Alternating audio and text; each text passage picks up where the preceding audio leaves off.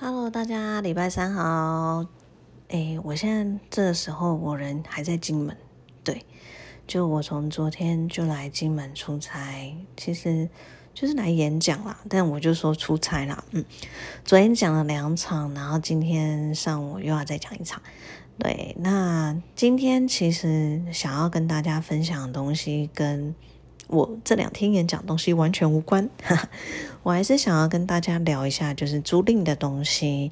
毕竟我觉得，嗯，其实租屋这件事情有很多东西可以分享，所以我也会觉得说，我们或许一部分一部分慢慢的跟大家分享，那大家可能也比较容易吸收。那我们上一次上个礼拜讲的是，呃，关于就是呃房东的部分嘛。对，好，那我们今天就要想，除了房东以外呢，你租屋还要干嘛？了解你要租的这个房子，对。所以通常来讲，我们都会跟大家讲，就是说，你如果今天想要租这间房子的时候，我们建议你会要多方的观察。其实这个多方观察，我觉得不管是租屋或者是买屋，都还蛮重要的。嗯，简单来讲，就是说你要白天、晚上、下下雨天，或者是说大晴天，都要去了解一下这个房子的状况。那进到里面来讲呢，其实呃，你看得到的东西，原则上啦，都会建议你要手去触碰它一下。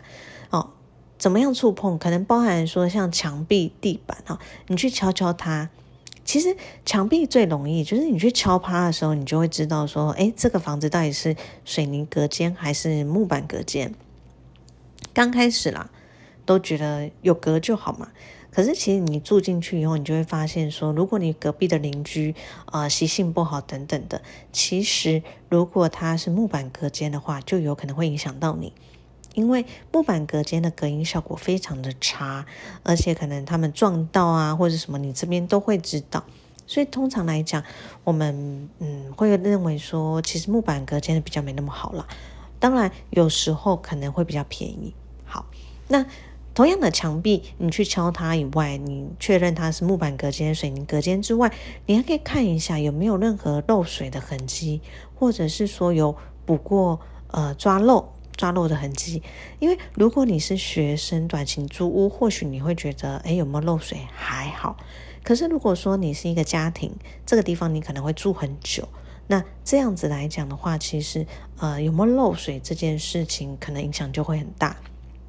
因为你可能不希望梅雨季或者是冬天或是台风的时候，你家也跟着一直在漏水。那其实，嗯，有点潮湿的房子，我个人是觉得住久对身体也不好啦。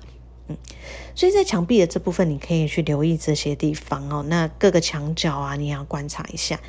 那还有就是说，呃，如果有附衣柜、床架、呃，床头边的柜子啊，这些或者是电视等等的，你都要去开开它看一下。那电视、冷气、冰箱这些，你也要把它就是实际上真的打开来确认一下。其实我自己有一个还蛮。算倒霉的租屋经验吧。其实我也才租过这么一间房子，但就有点小倒霉。就我的那个房间，它其实还不错，有对外窗，所以那时候我会愿意租，就是因为，嗯，我同学也住在附近，然后又有对外窗。但是我那时候就是没有做到去打开窗户这件事情，去了解一下这个窗户的开合啊什么的。当然，它开合是没问题，可是会有一个问题是，因为是老旧公寓，因为学生啊，学生大部分呃都会选择价钱跟地段啊，然后什么交通等等，所以通常嗯不会租到太贵的。那那时候就是我们是那种公寓嘛，那就发现说对面的油烟。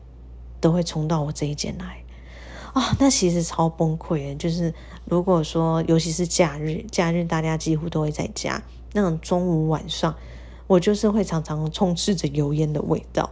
嗯，那如果说啊，你想要把这个油烟味道消散一点，你或许会开冷气，或许会开风扇。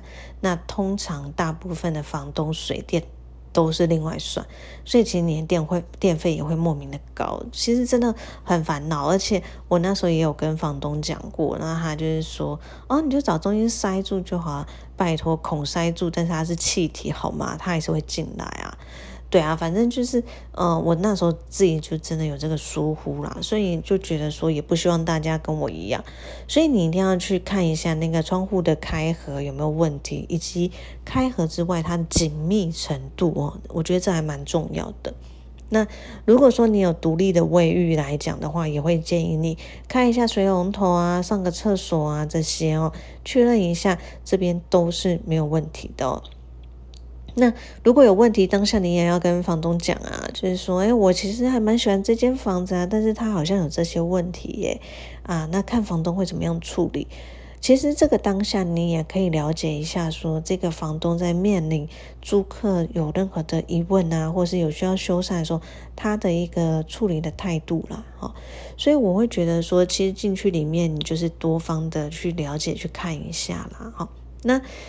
最近其实呃，有些人都会问到一个问题，是说，如果说我租了以后才知道它是凶宅，那我这样子可以退租吗？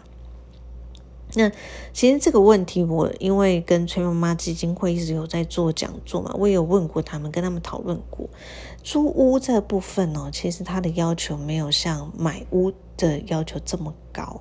那因为说老实话。凶宅其实大部分也都会在那一区，它是相对便宜的。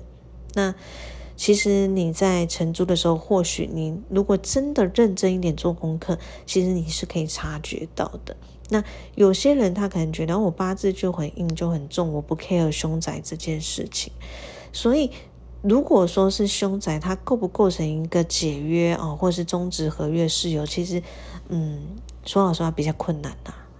除非啦，你在当时租的当下，你有问过房东说这个房子是不是凶宅之类的。如果房东有给你保证说哦不是啊，没有这个问题，当你发现的时候你或许可以去主张你要终止合约。但是当然，前提是你也要有相关证据嘛。如果说他就是到时候矢矢口否认啊，硬要跟你把合约走完，这个时候闹上纷争、闹上法院也一样的。常常跟大家讲，就是要看证据，所以才会说，除非你当时有特别的去做询问哦，不然其实他比较没有办法做一个合法终止合约的一个事由。那在这部分呢，也会提醒大家，如果你今天真的很喜欢这个房子的时候，在做签订租赁契约的时候啊，房东有付给你什么样的东西，我会建议你也要把它写进去哈。那再来就是说，如果你真的确定要住这间房子，要租这间房子的时候，那请你记得第一天进去的时候，赶快用你的手机哦，把你看得到的每一个地方都拍照或者是录影起来。那特别是说啊，有些器具啊，你也可以把它录一下它的使用状况等等的，因为呃，通常我们房屋的租赁契约到期的时候就要返还房屋嘛，如果没有续租的话，这时候就会涉及到你到底是要恢复原状还是现况返还。那不管怎么样，其实有时候有纷争就是在于房东可能会说啊，这跟当时不一样了，那要求你赔偿啊，或者是做一些修补费用。所以这部分你就也会跟大家讲，最好是刚进去的时候就先做一些备份的证据啊。这个未来会不会用不到，我们用不用得到，我们不知道。但总比未来有纷争的时候你提不出任何的东西的好。嗯，所以这个部分就是关于说你在租屋的时候，你可能要先去了解的一些东西。那还有一个想要跟大家提醒的，就是说或许啊，或许你可以去了解一下。跟你住在这附近的人，你的邻居们的一个状况，因为学生的房间常常是雅房啊，可能或者是一堆人合租，或者是套房紧邻在一起那一种。其实有时候邻居也蛮重要，因为我那一次租的时候，其实我们那边有一个嗯中年超爱抽烟，他的房间烟味超重，就是那种一打开你就呃那一种。那其实有些人他也不爱这个啊。基本上它是不吵啦，可是就连带的也会对你的环境有一些影响，所以会建议大家可以去了解一下。那有些可能还会带朋友回来，会嬉闹什么的。如果你是一个喜欢安静的人，那或许这个环境就不适合你。所以周遭的环境包含人，也要去了解一下。好，这就是今天想要跟大家分享的，就是在租屋的时候，呃。在准备要去租这间你或许喜欢的房子的时候，你要留意的一些小提醒。好，大概就这样吧。那我们下个礼拜如果没有意外，我还是想要再跟大家聊一下租屋。那或许呃，我们就是比较有系列的啊几集。那如果说刚好有要租屋、有考虑租屋的人，或许你就可以参考喽。